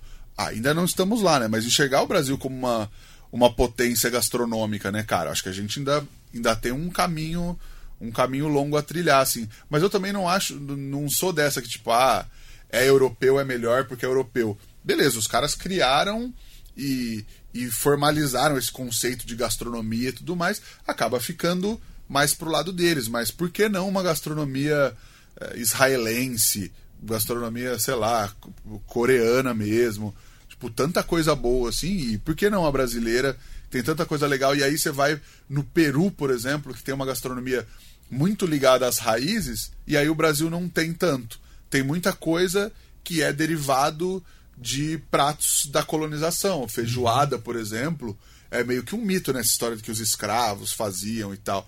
É uma derivação do cassoulet, só que era com feijão branco. Então, é, tem tudo isso. Assim, a gente tem muita coisa que é derivada, é adaptada, e o que era principalmente indígena, que a gente é, ignora muito e, e, e, sei lá, e deixa muito para escanteio o, toda a cultura e toda a herança indígena, a gente nem, nem conhece. Mas não, assim. não fala pra mim que o franguinho caipira não é brasileiro, não. que Você vai estragar a minha infância. Pô, não sei, viu, cara? Mas não sei. Não, sei. Sei lá, de repente, tipo, tem o Cocovan, né? Que é o. Acho que o frango com piqui deve ser bem brasileiro. Ah, eu, eu mo- minha cidade de origem é, é divisa com Goiás, mas eu não aprendi a comer com piqui, mas né, tem pode ser com quiabo, enfim, né? Tem é, espero que, que pode ter alguma inspiração, mas não, não estraga a minha infância. Só pra aproveitar, agora aquele momento pergunta muito leigo, Ixi, manda. porque a gente já falou de porco. Uhum. O peixe existe no universo dos hambúrgueres? Cara, é, do hambúrguer, eu acho que tem algumas pessoas que fazem hambúrguer de peixe. É muito. É muito raro, assim. É muito raro ver hambúrguer de peixe, mas tem. Até tipo quando a galera faz às vezes umas inspirações no McFish, é, do McDonald's e tal. Porque é muito. É, mas mas- fora do empanado. É. Uma coisa que vem aquele in natura mesmo ali, não sei se vai pra, pra, pra chapa, enfim, se Sim. dá pra fazer alguma coisa assim. Da liga, né? Na carne. Então, era isso que eu ia falar, porque pra você moer, ou a galera faz às vezes, tipo, inspirado no hambúrguer de siri do Bob Esponja, É. por exemplo, mas também normalmente é empanado. E aí tem essa de que pra você moer a carne do peixe é muito diferente a textura, né? Sim. Então é melhor, é mais fácil você fazer tipo de, de, de boi ou de porco, ou às vezes até de frango, do que de peixe. É muito difícil, cara, é muito raro. Muito raro. Normalmente o que a galera coloca, às vezes mistura algumas outras coisas do mar, tipo camarão, por exemplo, traz alguma coisa que tem essa pegada do surf and turf, né, que o pessoal chama que é o, a comida da terra e a comida do mar. Então, às vezes combina é, uma carne de porco ou às vezes carne de boi também com um camarão, alguma coisa assim. Normalmente o camarão é o que a galera usa mais por ser acho que é mais fácil trabalhar e, e as pessoas conhecem mais também, assim, né? um, um paladar mais bem mais próximo. Legal. Interessante, assim, eu, acho, é, é, eu, eu me interesso muito por perguntar o perfil das pessoas e no seu caso, pelo que eu conheço e pelo que está relatando aqui, eu acho bacana porque as coisas vão se encaixando, né? O cara que gostava do fogo, depois faz comunicação, aí abre o restaurante, agora tem uma relevância grande no meio da comunicação dentro dessa área. É, acho que é muito legal você perceber que as coisas vão se encaixando e vão te transformando num perfil pronto, sei lá, profissional, assim. Eu- E eu queria entender como que você divide o tempo de tudo isso, porque aí você está falando de um universo, igual o BH falou, que é infinito, né? Uma pesquisa gigantesca, você está com gente te ajudando no podcast, você tem produtoras, Só eu. e, e aí, e aí ao mesmo tempo você tem um restaurante que abre né, durante a semana toda aí, né, não na semana toda, mas abre durante a semana e você tem que fazer a gestão do restaurante e tal. Como concilia tudo isso? É. É embaçado. Não, mas. mas... com potencial ainda para crescer, tanto o restaurante sim, como o podcast, né? Não, mas isso que você falou é real, assim. Eu, eu vejo às vezes essas coisas se encaixando. Então, tipo, pô, eu gostava de fazer, né, de gravar fitas e aí fui acabar fazendo comunicação. Cara, eu tive um fanzine com dois amigos da, da, da do colégio. Acho que quando a gente tava na. Eu e um amigo estavam na, na sexta série, o irmão dele tava na quinta série. E a gente fez um fanzine que. Beleza, eles trouxeram esse conceito, eu não conhecia, a gente fazia várias coisas e tal. Fizemos tipo uns dois, dois, três anos. E aí o jornal da cidade de Penápolis entrevistou a gente. Ah, mas vocês querem fazer comunicação? Ah, de jeito nenhum. Cara, eu e o irmão mais novo fizemos rádio TV e o irmão dele fez jornalismo aqui na Unesp. Então, não sei se o BH conhece, não sei se é, é contemporâneo do Fred de Giacomo, ah, que fez. É, então. Ele é amigo meu de Penápolis. Aí ele e o Gabriel. Verdade, verdade. E aí o Fred, escritor. Tô, tô, puxando na memória aqui. Ele tava na Abril. Ele trabalhou na Abril muito tempo. O irmão dele trabalhou na MTV, foi diretor da MTV muito tempo. Então, assim, é um negócio que a gente via encaixando e falou, pô, que legal que todo mundo foi para esse caminho. E aí, hoje, é, Assim, a rotina do restaurante eu fui sempre me adaptando, né? Quando era no quintal, eu trabalhava na TV e aí já encaixava. Às vezes eu saía no horário de almoço, sei lá, sexta-feira ia ter benção à noite. Saía no horário de almoço, a carne já estava encomendada, pegava no açougue moída, ia para casa, moldava os hambúrgueres, comia rapidão, voltava, era o tempo do horário de almoço. E aí eu fui encaixando, é, aprendendo essa rotina. Quando abriu o Bença Restaurante Full também. Aí com o podcast, foi legal que como quando eu comecei mesmo, é, o Benção estava fechado, então eu tinha esse tempo. Então azeitou muito, assim. Então hoje eu tenho uma rotina. É, na verdade, eu vou encaixando encaixando o tempo, né? Então, beleza, eu gravei com uma pessoa é, ontem à noite, eu já tô com. já tava com alguns contatos. Acaba que semana que vem provavelmente eu vou ter que gravar dois, porque na outra eu viajo. Então, hoje já tô conversando com um, já fechamos uma data pra semana que vem, já mandei pro outro, ó, você pode na quarta? E daí, beleza, já tenho os dias mais ou menos. Normalmente eu procuro gravar terça à noite, que é um dia que o restaurante não abre. Então, na terça, durante o dia eu já sei que eu tenho que dar uma montada na pauta. E aí na quinta eu já tenho que editar, ou às vezes eu edito sexta bem cedinho de manhã, que ele sai sexta cedo. Você está cuidando do processo todo, então, produção, gravando e editando. Exatamente. Os créditos. Produção, é. Rodrigo Peters. Direção Nem geral. Tem tem Redação, Rodrigo Peters. Locução, Rodrigo Peters. Ia ser muito egocêntrico, né? Mas, mas poderia, no fim é, One Man Podcast, né? Só, sozinho, cara. É, eu vejo a que comunicação é legal por isso, né? Você vai acrescentando, depois você falou agora vontade de conhecer outros lugares para você fazer uma produção especial, uma série, um documentário, sim, né? Sim. Não só jogando as ideias assim, acho que não, não demora muito. É, não, tem, a gente tem várias ideias, até ideias com parceiros, assim. Ontem mesmo, ontem mesmo eu fui fazer essa gravação é, na Fazenda Churrascada, que é um restaurante que o pessoal tem da churrascada em São Paulo, para um outro projeto de um, de um clube de assinaturas que eles têm, e eu tava gravando uma receita para eles e tava falando, pô, é, vamos, vamos fazer um projeto juntos. Então, tem outras ideias de, de coisa sozinho, assim, tipo, derivadas do É Fogo, mas aí é isso também, falta um pouco o braço, mas a hora que a gente achar que rola e, e às vezes tem parceiros para embarcar, a gente também já chama uma equipe porque aí é só fazer, né? Aí eu falo, ah, então beleza, você edita, ó, você monta isso para mim, tá pronto, eu gravo e aí já, já manda pra galera. Porque eu também fiz um esquema assim, até a edição é quase um template assim. Então ele já eu já gravo quase que valendo e para editar é muito rápido. Assim, às vezes um podcast de uma hora eu edito em uma hora e meia, assim, porque também não dá para ficar o primeiro, lógico, fui, voltei, tratei mais o áudio e tal, você dá um talento até formatar mesmo. Mas agora, não que o, a qualidade esteja pior, mas a gente já capta numa qualidade ok e a experiência tá lá, né? Já, eu já sei como o meu microfone se comporta, então eu já trato ele inteiro da mesma maneira antes de começar. E aí vai que vai. Não, eu tinha uma questão sobre ah, o surgimento da onda das hamburguerias, né? Acho que teve ali um, um tempinho atrás, né? Nem faz muito tempo. E o Bença veio também nessa, né? Veio um pouco depois, acho até, de, da, de, dessa onda aí, né? E, e, engraçado que não é apenas uma moda, né? Veio para ficar. Diferente lá da paleteria mexicana, que foi uma onda, Sim. que depois acabou tudo também. Mas a hamburgueria não, ela veio uma onda e ficou. A gente vê que né, várias hamburguerias se consolidaram, algumas não, mas a maioria sim, né? É, aqui em Bauru demorou um pouco mais, né, cara? São Paulo teve essa primeira onda assim em 2013, 2014, estourou. Aí a gente voltou em 2014, começou, a gente foi pioneiro do hambúrguer aqui na cidade. E as primeiras hamburguerias, hamburguerias artesanais mesmo, inauguraram lá para 2016, assim. Então, a gente teve várias oportunidades de, de, de, parcerias ou de abrir hamburguerias em outros lugares aqui em Bauru, assim. Teve, tiveram alguns convites gente que queria, ah, vamos ser sócio, vamos abrir, vamos fazer de tal jeito e tal. Mas não era o que a gente queria, assim.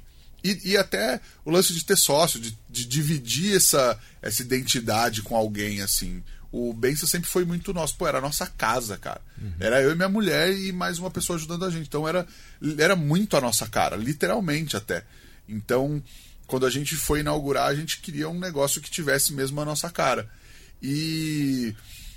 Mas é isso, assim, o mercado é muito grande. Eu acho que até hoje. É, rola uma discussão grande assim, né? Ah, o mercado do hambúrguer está saturado, principalmente em São Paulo. E aí vem um cara e cria um, um conceito diferente e estoura. E aí todo mundo começa a fazer igual. E aí não tá tão saturado assim. Tá uhum. saturado para ideias genéricas, para mais do mesmo, né? Isso é, é complicado, assim. A gente sempre quis. Eu, na vida, assim, eu sempre quis fazer diferente. E até, sei lá, quando você é moleque, talvez você não quer aparecer tanto, assim, né? Você quer passar mais despercebido e tal. Mas, tipo, eu não tava nem aí, assim, tipo, também. Puta, eu furei a orelha com 10 anos, em 93, em Penápolis. Eu não sei se tinha outra pessoa com a orelha furada. Mas também não foi porque. Foi porque eu fui pra casa do meu primo, ele furou a orelha, sobrou um brinco. Eu falei, ah, tá bom. Bora. Daí é. Tipo, não tinha nenhum objetivo. Mas. E aí, nesse lance da gastronomia, a ideia sempre foi surpreender as pessoas, trazer algo diferente. Porque o igual já tem. Por que, que eu vou fazer igual o, o, que outra pessoa já faz, assim? Tipo, beleza, ah tá, o que, que você faz? Ah, hambúrguer. Ah tá, igual dele. É, sei lá, assim, nunca me atraiu isso.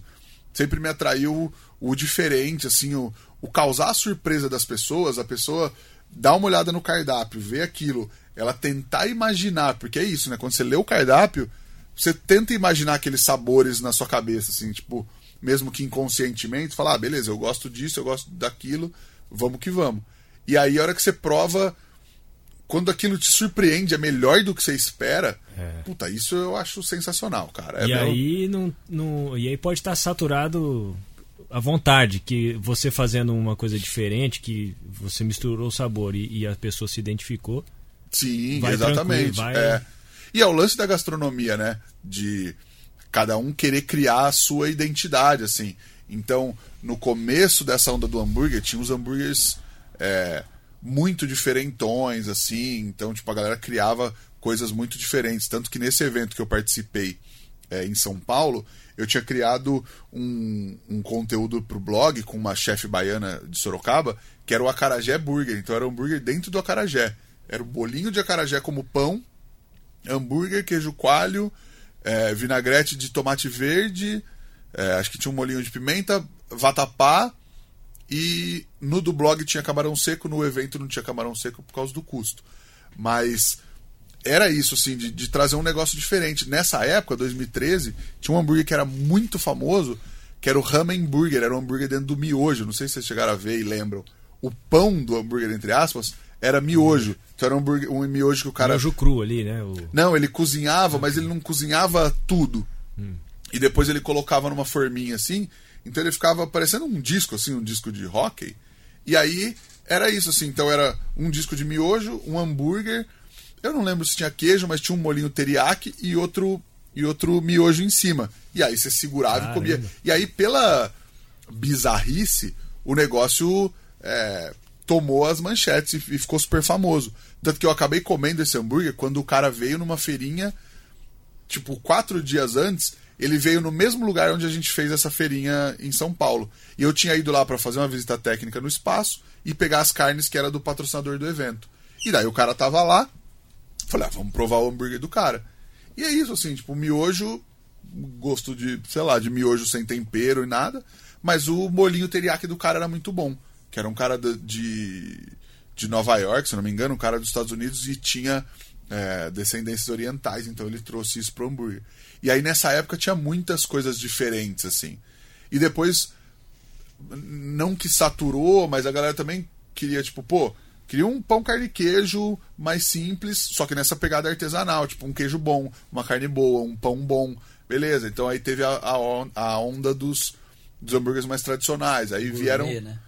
É, A gente ouviu falar muito de gourmet. é, o né? gourmet era nessa, era nessa primeira onda até do das coisas de até trazer ele- elementos de alta gastronomia. Então tinha hambúrguer com foie gras e não sei o que, hambúrguer com redução de sei lá o que, molhos molhos mais mais característicos da, da alta gastronomia e tal dentro do hambúrguer.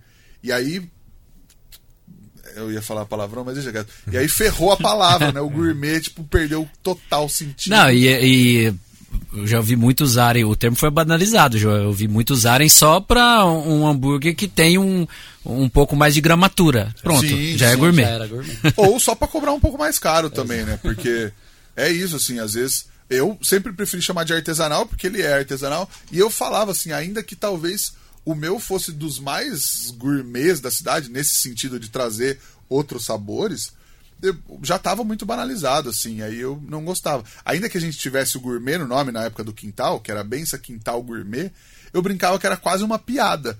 Porque não tem nada menos gourmet do que um quintal, né, cara? né? Sua avó tava fazendo um. Não tava fazendo um risoto. Tava fazendo um doce de abóbora. Minha avó fazia no quintal, tava fazendo um doce de leite, entendeu? Com leite da fazenda. Então não tem nada menos gourmet. Só que, beleza, né? naquela época foi legal essa brincadeira, assim. Mas o gourmet perdeu total sentido. O que eu acho curioso nessa história do, do hambúrguer é que o próprio mercado ele criou a demanda, né?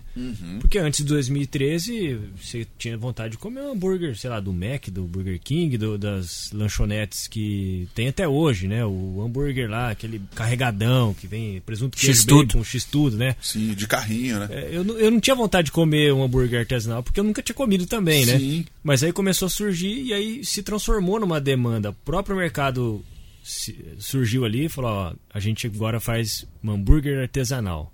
Aí você experimenta e você fica querendo comer de novo. Então, é, é- o próprio mercado ele se constrói, E né? muda um pouco o paladar, né? É. No meu caso foi o hambúrguer de casa. Você comprava no mercado, fazia o hambúrguer fininho. Uhum. Depois que você vai pra esse nível de hambúrguer, você não volta mais, né? É. É, você é conquistado Ou pela, volta, é, sei lá. Ah, difícil. pela, pela- É, mas- pelo paladar mesmo. Eu acho que o raciocínio é até parecido com, com a cerveja, né? Total. E é uma onda de várias coisas. Antes veio no vinho, depois veio a cerveja, o hambúrguer, as carnes hoje. Hoje em dia, cara, a gente come carnes, tem acesso a carnes muito boas. É lógico que elas são mais caras, porque tem um, um trabalho maior por trás, um trabalho genético, manejo na fazenda, não sei o quê. Então, são carnes melhores, que é conhecido como carne de qualidade, né? trabalhos mais focados nisso. Só que, cara, depois você come uma carne dessa, depois você toma uma cerveja artesanal legal, você pode gostar do tomar a cerveja do dia a dia ali, eu também gosto. Como o hambúrguer, por exemplo, o podrão, eu chamo carinhosamente. e eu gosto muito do podrão, É, eu, do eu de eu lanchonete, também do. Amo o hambúrguer artesanal, mas ainda vou no podrão também. Sim, e eu acho que não tem nem comparação também. Eu tinha falado do chapa com grelha. Nesse caso, eu acho que não tem nem comparação. É outro É produto. coisa, é. Ainda que tem muitos lugares que o cara é, faça a carne artesanalmente, não seja uma carne industrial, mas ainda é completamente diferente. Esse lugar de Penápolis que eu falei que eu comia os lanches gigantes, não eram disquinhos, porque caberia, se fosse hambúrguer industrializado, caberia uns três nesse pão. Mas eu não sabia como era. Quando eu fui lá gravar, eu descobri que o cara pega a carne moída, ele coloca num saquinhos plásticos desse de, de freezer, de casa, então ele fica quadra- retangularzão assim, parecendo uma havaiana gigante, e aí ele congela, só que fininho. Então a hora que sai o hambúrguer, ele só arranca do plástico, bota na chapa. E aí ele é fininho, ele não vai dar ponto, mas ele cabe no pão inteiro, entendeu? Então assim, não é um hambúrguer industrializado. Mas não dá pra você falar que é um hambúrguer artesanal. Mas, cara, que saudade, é sabor de infância, assim. E mesmo em outros lugares, assim, eu gosto de comer o, o artesanal, mas eu gosto de comer o do carrinho. Porque o carrinho é o terroir da cidade ali. E, cara, isso tem história pra caramba. Você vai, sei lá, em lugares que o cara coloca. Tem muito isso do cachorro quente, né? A galera coloca uva passa e, sei lá, ovo de codorna no Rio de Janeiro, se eu não me engano. Aí, não sei se é em São José do Rio Preto, não sei, se- não lembro se é cachorro quente também que a galera come com carne moída. E aí tem esses regionalismos que, que é muito legal, assim, né, cara? Você vai pra cidade e você acaba descobrindo um pouco. E querendo ou não, isso é história gastronômica. A galera tá saindo da balada, tipo, todo mundo come aquilo. Tipo, a cidade inteira come aquilo, a região inteira come aquilo. Então não é não é desprezável, assim, né? Eu acho muito legal isso também. O podrão mora no meu coração. Agora, como é que é a, a, a relação de negócios e de gestão, você com a sua esposa? É, funciona legal desde sempre? Já, já teve momentos ali de uma opinião mais forte do que a outra? Enfim, porque. Não sei se eu posso dizer que é uma empresa familiar, né? Mas, Total. enfim, é, como é que funciona o trabalho e a, a interação de vocês? Era uma preocupação, assim, né? Não, não de dar errado, mas de não de ter briga. O nome assim. dela, perdão? Amanda. Amanda. Amanda. Cara, é, a gente se dá muito bem, assim. E o Bença sempre foi muito agente, assim. Sempre foi uma coisa muito coletiva, até sem, sem muita conversa, assim. Então a gente, tipo, não é eu dei uma ideia, ela deu outra, a gente chegou num denominador comum.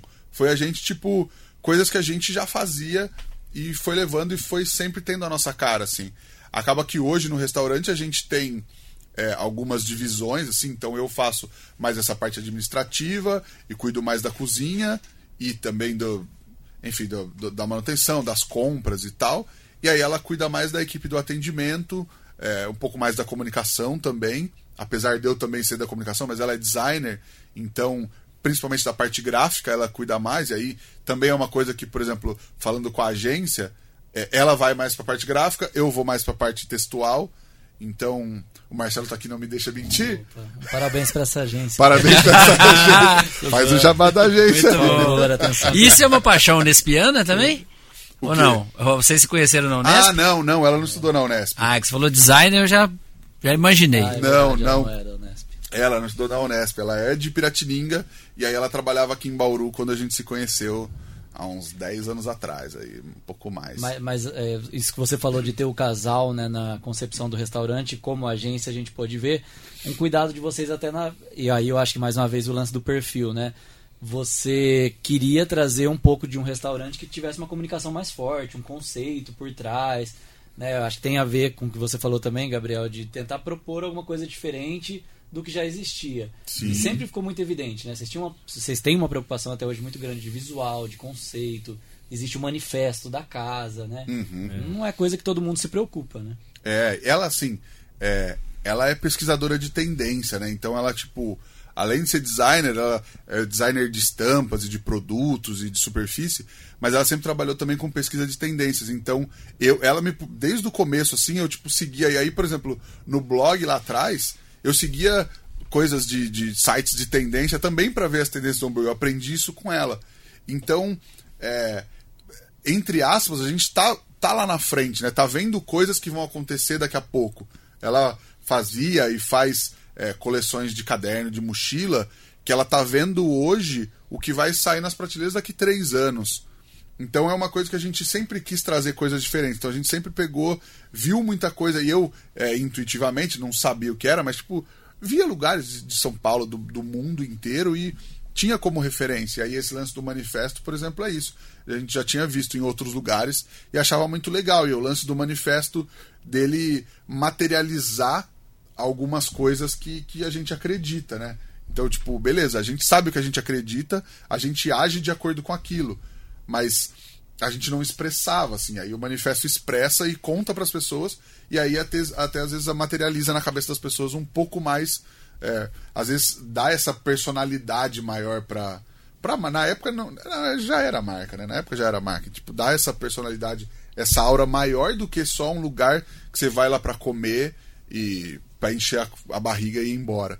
Então, a gente sempre se preocupou muito com isso também. Mas constrói a proposta, né? O amor ao fogo, respeitar Sim. o tempo do fogo. São frases que podem parecer soltas para algumas pessoas, mas é um posicionamento, né? E, e, e reflete mesmo a, a, a, proposta do restaurante. E faz parte da experiência do cliente, uhum. eu sinto, né? Que você vai lá no Bença, isso tudo é um, uma, diferente que você não vai ver em outro lugar. Total. Eu, como cliente, eu vou lá, eu vejo aquele luminoso, me faz dar uma vontade de tirar uma foto. Uhum. Ah, sei lá, as cadeiras são diferentes, parece aquelas cadeiras de escritório que me remete lá, sei lá, à infância. Ou, É, tipo É, cadeira que- de escola, assim, cadeira né? de escola, é, era cadeira do professor, geralmente, era uma daquela. É, aí, sei lá, a, o- a churrasqueira tá na parte central, você visualizar o fogo ali. Então, tudo isso acho que né, faz parte da experiência. E o, o texto é, também, né, como você disse, o manifesto. Eu acho que tudo isso faz parte da experiência do, do cliente e, e se torna um diferencial de vocês. Sim, quando a gente era no quintal, quando a pessoa reservava, reservava por e-mail. E aí ela recebia um texto que começava falando assim: o Bença não é um restaurante, é o quintal da nossa casa, onde a gente faz os hambúrgueres, tararau. Então, eu, a pessoa já chegava. é, a ideia era, com esse texto, já criar um, um, um imaginário na cabeça da pessoa para ela não ir com a expectativa de um restaurante. Porque se ela acha que ela tá indo num restaurante no fundo de uma casa, aí é, é outro, não é aquilo. Aqui- Aí é um. Se, aquilo não era um restaurante no fundo de uma casa. Se fosse um restaurante, era um restaurante muito é, mambembe, entre aspas, improvisado. Mas o objetivo não era ser um restaurante. Então a gente já explicava isso para a pessoa. No ca... E já trazia outras, outros conceitos também. No caso do restaurante aberto, que a gente não consegue passar um texto para todo mundo, isso acaba sendo um pouco mais difícil. A gente faz com a comunicação, daí entra né, as redes sociais, eh, os posts e tudo mais que a gente faz. Mas também tem gente que chega lá e, não que todo mundo me conheça, mas tipo, tem gente que chega lá e não me conhece, e aí eu passo na mesa, porque eu sempre passo na mesa para falar com as pessoas, e, e a pessoa, tipo, ah, beleza, não tá afim de conversar, e, e tudo bem também. Tem gente que não vai. Ah, e as pessoas também às vezes reagem ou consomem as experiências de maneiras diferentes. Às vezes a pessoa só quer ah, comer alguma coisa com o marido, com o filho, com a mulher e tudo mais, e, e tudo bem também. Mas a gente consegue levar esse conceito e essa proposta para muito mais gente. E aí a galera vai lá e entende melhor. E aí tem gente que. Muita gente fala: Meu, que lugar maravilhoso, que delícia tá aqui. É, eu gosto quando as pessoas ficam à vontade, assim. Tipo, eu falo que eu gosto quando as pessoas vão de chinelo, porque. Desde quando eu era na casa. Porque tem gente que vai para um programa e vai, tipo, super arrumado e tudo mais. E tem gente que vai como se fosse para casa de um amigo. E aí, cara, principalmente quando era no quintal, não que hoje não, não possa ir. Eu ainda gosto. Nada de gente. dress code lá, né? Total. Imagina. E eu gosto disso, assim, que se a pessoa tá à vontade, eu já tô super feliz, cara. E como é que foi atravessar a pandemia? Sei que vocês fizeram algumas ações para manter o, o- enfim, o staff é, intacto, né? Mas conta como é que foi. assim, Nossa, os foi- perrengues, ah, enfim, imagino que foi bem complicado. Dureza total, cara. Foi. O, o pior era não saber o que ia acontecer, né? Assim, pra gente, a gente. Quando... Sempre era daqui 15 dias, né? Lá no começo, né? É, nossa, eu lembro quando minha mulher falava, eu falei pra ela, ah, em maio a gente volta. Estamos aqui em outubro, novembro, um ano e meio depois. Mas, cara, já tô super. Hoje eu fiquei muito feliz quando eu vi a notícia que depois de 29 dias faleceu uma pessoa em Bauru de Covid, mas em 29 dias.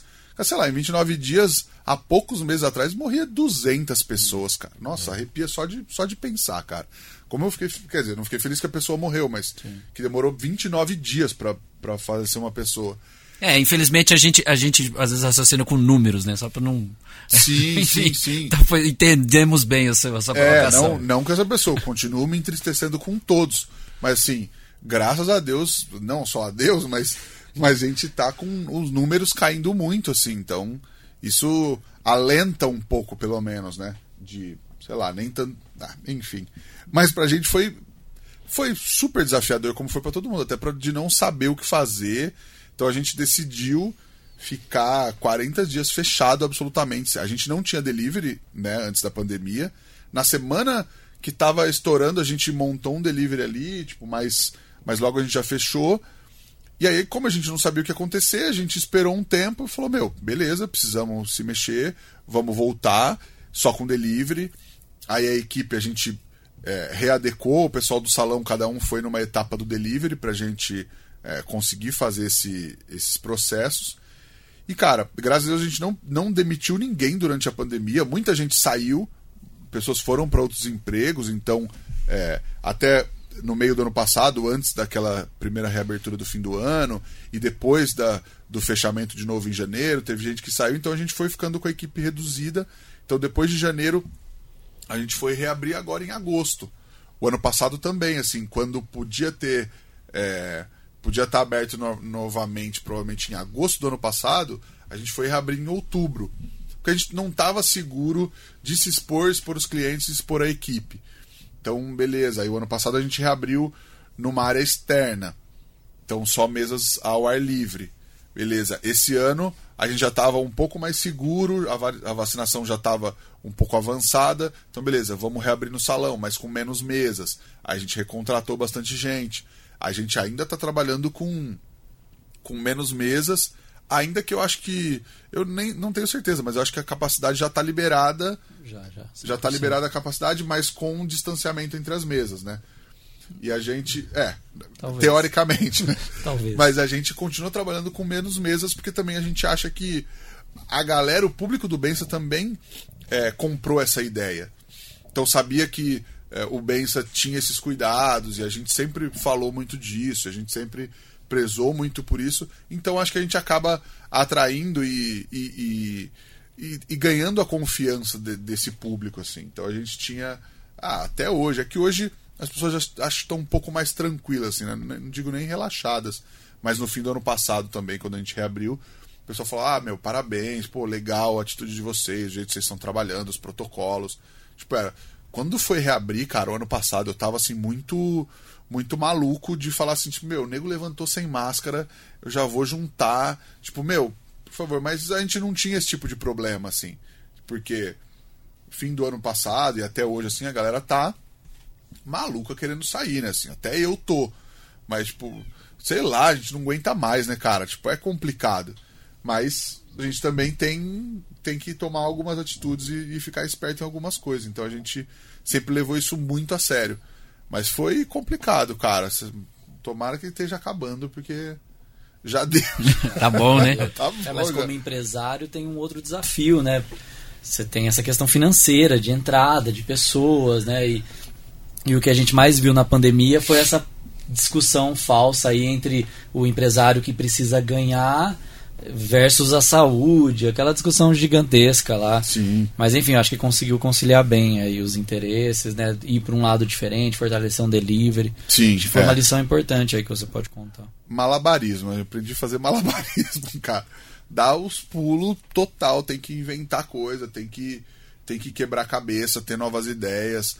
O ano passado, quando, quando a gente retomou, né, logo que, que fechou, depois a gente reabriu só com delivery, uma boa parte, uma parte considerável do salário ou da renda dos, dos funcionários é o 10%, né? Do, do 10% do garçom, eles recebiam um valor considerável e esse, essa verba sumiu, porque não tinha salão, não tinha atendimento, não tinha o 10%. E a gente divide igual entre a equipe toda, cozinha, bar, todo mundo.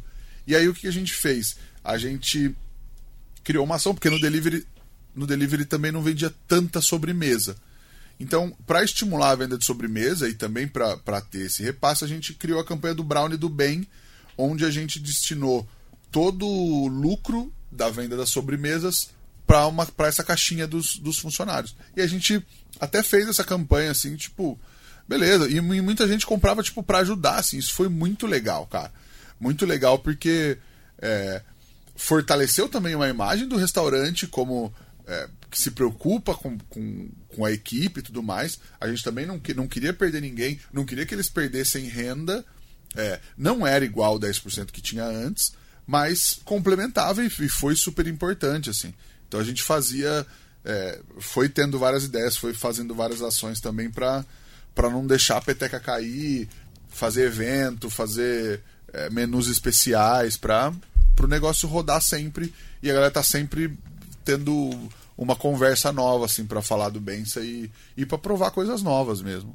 Agora, falando de não precisa citar valores, mas uma, uma curva de receita já tem uma retomada, a coisa já está voltando para uma normalidade? Ainda não. Ainda não. A gente já tem uma, uma, uma crescente muito boa do, do que do começo do ano, que principalmente do, do meio do ano, assim, mas ainda falta, cara. Ainda falta um pouco. Por isso que eu falo, estamos num, num, bala, num balabarismo aí, estamos dando os pulos, mas vai voltar, cara. Estamos trabalhando para isso, assim, a gente sempre também não, não fica parado, assim, cria isso de menus especiais e eventos especiais. Então a gente fez, é, acho que foi no fim de agosto, um menu especial do dia do bacon. E eram quatro hambúrgueres novos, acho que um ou dois a gente já tinha feito, mas criou outros hambúrgueres novos junto com a equipe. E aí rodou uma semana inteira, e aí foi estouro. E aí a galera quer coisas novas, então. E a gente sempre trabalhou com novidade, assim, então a gente também nunca tá parado, cara. E estamos planejando várias coisas aí, tipo, na manga tem muita coisa, só ter mão para soltar. Daqui a pouco, mês que vem já tem coisa nova, tamo aí sempre. Beleza. Muito bom. Partiu? Perguntinha, essa para ele, essa é, para ele é, é, a resposta é quase obrigatória, eu saber, acho. Vixe, lá vem. Manda. Posso fazer? Manda lá. Não, quero saber, Bauru legítimo, você gosta com ou sem picles? Com picles, cara. Uhum. Eu eu não gostava de picles quando criança, assim, tipo, nem gostava de Big Mac, assim, McDonald's, tal, tipo, os que tinham picles eu nunca comia. Mas nos últimos, nos últimos anos, assim, alguns anos eu aprendi a comer picles, assim. Acho que eu aprendi a comer muita coisa, assim, né? Tipo de. É, era essa a minha expectativa. Então, é. Cumprida. É, principalmente de, tipo, ah, trabalhar com comida, de experimentar uma. Tem coisas que eu não gosto de comer. E beleza, tipo, azeitona não dá, assim, não, não consigo comer, hum. e, tipo, beleza. Mas, mas às vezes tem coisa até que eu acho que eu não gosto, ou que eu já não gostei. Tipo, eu provo de novo, tipo, ah, beleza, é isso, é isso. E. e e o picles eu acho que é uma coisa assim, tipo, eu aprendi a gostar. E hoje eu gosto mais até, assim. Tipo, a gente tá com um hambúrguer é, meio sazonal no Bença, que é, é uma brincadeira com o Smash, que é das últimas modas do hambúrguer, só que o Smash é você esmagar a carne na chapa. E como a gente tem grelha, não dá para esmagar a carne na grelha. Então a gente fez um fake smash, que ele é menorzinho. A gente até amassa ele na mão para ficar mais fininho grelha ele. Então a gente fez um, um fake smash trazendo esse, esse lance da grelha. Só que tem esse saborzinho mais de fast food, assim. Então é com queijinho cheddar, é, picles picadinho e ketchup. E aí ele tem todo esse saborzinho, mas tem a suculência da carne, tem esse sabor da brasa. E aí o picles é um picles que quando a gente começou a usar, tipo, eu comia ele tipo puro assim. E falava, tipo, nossa, tá uma delícia, tipo, mais adocicadinho, assim. Muito bom, mas eu gosto de pizza. E acho que no Bauru não, não tem como, né? Até nesse podcast que eu fui, desses caras que eu falei do Luz Camera Burger e tal, eles têm o, o Hungry Cast. Eles falaram, perguntaram bastante do Bauru original, eu expliquei. Vocês conhecem a história, sim, a galera sim. de Bauru sabe a história do, do Casimiro, a história da, da, da lei, da, enfim, da receita original tal. Fala, tem que ter, cara. Tem que ter rosbife, tem que ter o queijo na água. E, e qual que é a sua opinião sobre a, a, composição do sanduíche Bauru? Em relação a sabor, em relação à combinação dos ingredientes? Eu gosto, cara. Eu acho que o, não dá para mexer em nada, né? Mas acho que o queijo, ele perde um pouco na água, né? Ele perde gordura, ele... ele quimicamente ali, ele, ele desfaz dentro da água, né? Então, tipo, a gente, a gente mexe e tal, mas eu acho que eu gosto, eu só não gosto quando fazem o rosbife muito seco, assim, quando às vezes o, o rosbife acaba ficando seco ou passa para esquentar o rosbife numa chapa e ele já está fatiado fininho. Normalmente é lagarto, uma carne que não é muito muito suculenta. Já passa na chapa dele fica tipo mais seco, aí eu não gosto. Eu acho que eu até prefiro o rosbife frio, porque daí ele é, ele é mais suculento, dá o contraste com o queijo quente e tipo, eu gosto de lanche com coisa fria também, assim, acho que gosto bastante. E eu, eu, é a minha preferência. e você já pensou numa releitura? Nós fizemos, cara. Ah. Fizemos em. No aniversário da cidade desse ano. A gente fez. Eu fiz a receita quase que original. Fiz um pão francês no pão francês redondo. Só que eu fiz o rosbife defumado. E aí eu defumei o rosbife. Então foi a única diferença. Aí a hora que ele ficou pronto, tava frio. Aí a gente fatiava e aí ia com ele frio. Porque daí ele fica mais suculentinho assim. E trazia esse esse toque do defumado, mas defumado é, não na churrasqueira, defumado no defumador hum. mesmo. Mas ele fica pronto até rápido. No defumador tem coisa que você passa 8, 10, 12, 14 horas. O rosbife vai rápido, assim, umas. Máximo duas horas fica pronto. Então foi legal de fazer. E foi um negócio legal que a galera adorou também. Teve ação com uma cerveja da cidade. Nossa, foi foi loucura, porque todo mundo queria comprar o Bauru, esgotou muito rápido. Eu tinha feito. O aniversário da cidade esse ano foi num domingo, né? Então eu tinha feito uma quantidade de, de rosbife defumado para sexta, sábado e domingo, porque eu tinha viajado e voltei só no domingo. O que eu deixei pronto pro fim de semana inteiro acabou no sábado. Então eu cheguei de viagem meio-dia em Bauru, já no mercado, já fazendo coisa, já fui mais cedo. O bom é que o defumado vai rapidão. Deu tempo de defumar para ter no domingo, que era o dia que tinha ação com a cerveja e era o dia do aniversário da cidade, não dava para acabar antes. e aí foi, nossa, mas foi muito legal e ficou muito bom, cara. Legal. Aí, que, que pena bom. que eu não soube, aí fiz essa, é. essa pergunta, a segunda pergunta leiga da, da noite, dia, tarde. Ah, mas vai rolar de novo. Esse Bauru deixou saudades. Muito bom. Quando a gente vai finalizando o nosso programa, a gente faz duas perguntas.